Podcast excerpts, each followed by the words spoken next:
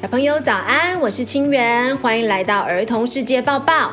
今天是二零二二年九月九号，星期五，中秋节快到了。中秋节是全家团圆赏月的日子，而且总是满满美食吃个不停，可以说是月圆团圆人更圆，是不是啊？本集节目就来聊一些跟食物有关的新闻，想带大家认识哦，原来便便可以成为发电的原料。还有科学家推荐人们吃健康、环保又美味的虫虫，而且说这样可以救地球，到底是怎么一回事？也要带大家认识中秋应景食物的代表意涵。世界之大，千变万化。等不及跟大家分享世界大事。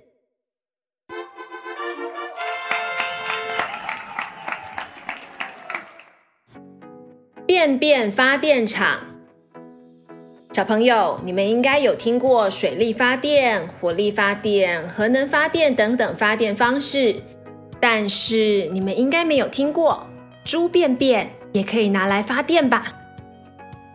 猪的排泄物在经过适当处理后，可以被转化成为一种叫做沼气的能源。而沼气是可燃气体，可以用来燃烧或是发电，而且这是一种对环境很有好处的发电方式哦。因为猪每天都要便便尿尿，供应是无穷无尽的，是一种可再生能源。另一方面，排泄物在发酵的时候所产生的甲烷。是让地球暖化的其中一个主要气体。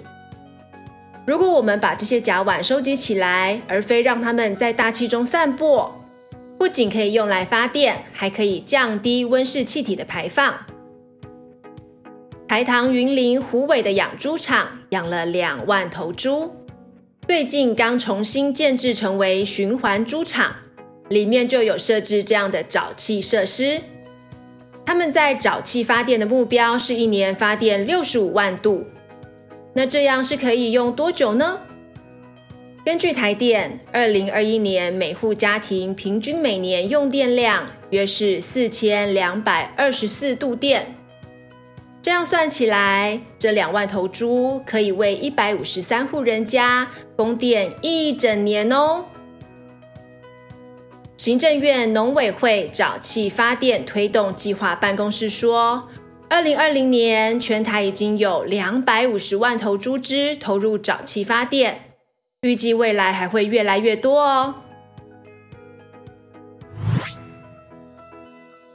吃虫救地球，其实呢，除了便便在发酵过程会产生甲烷以外，反刍动物像是牛或是羊，在打嗝或放屁的时候，都会排放出大量甲烷哦。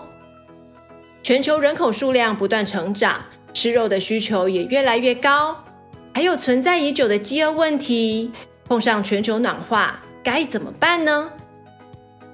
科学家想到一种解决办法，就是推荐人们食用黄粉虫来当做蛋白质的替代方案。黄粉虫是常见的宠物饲料，人们会买黄粉虫来喂乌龟或是小鸟。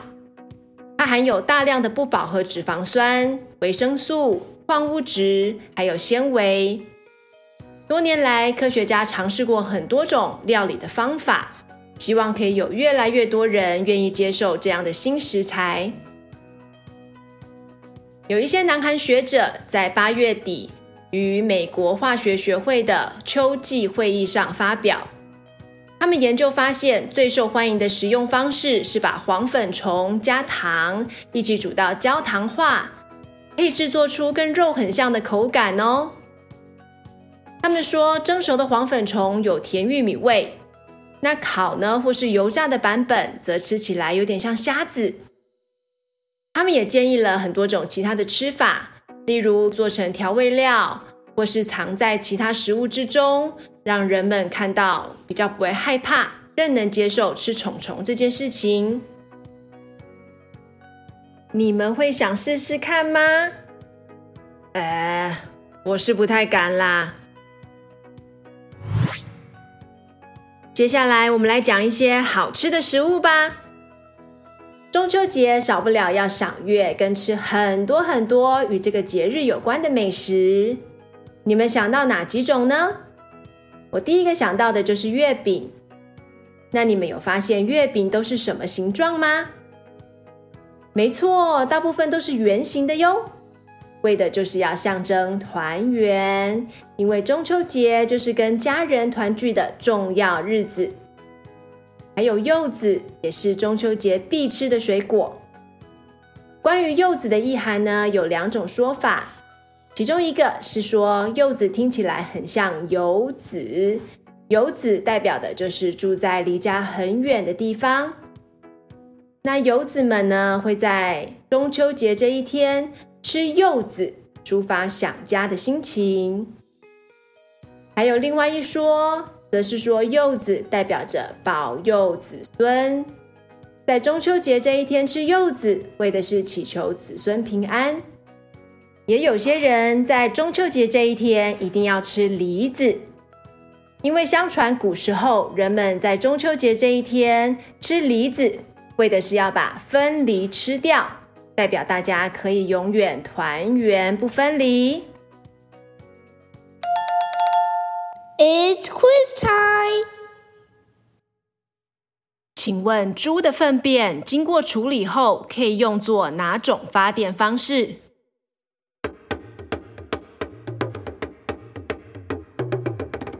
沼气发电。今天我们在节目中介绍了哪一种新兴食材被科学家推荐用来解决粮食问题？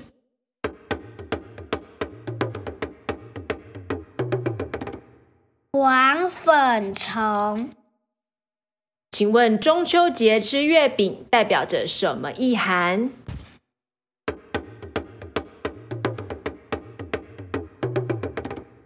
代表着团圆。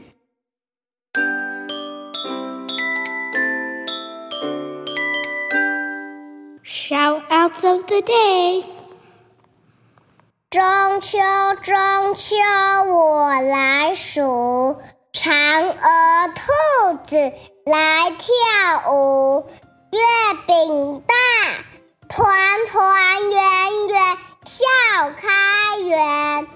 中秋节快乐！银河国小幼甲班的小朋友跟老师，我祝他们中秋节快乐。爱你。我是尼西，就读屏东新义国小五年级。我想要跟我的同学以及老师们说中秋节快乐。以上是儿童世界报报上线开播以来的第十八集，感谢您的聆听，希望您喜欢。我们要在这边祝大家中秋佳节愉快，祝你们吃得开心、玩得开心、跟家人相处得开心。中秋佳节期间，也别忘了持续收听我们的儿童世界报报，持续投稿我们的 shoutouts。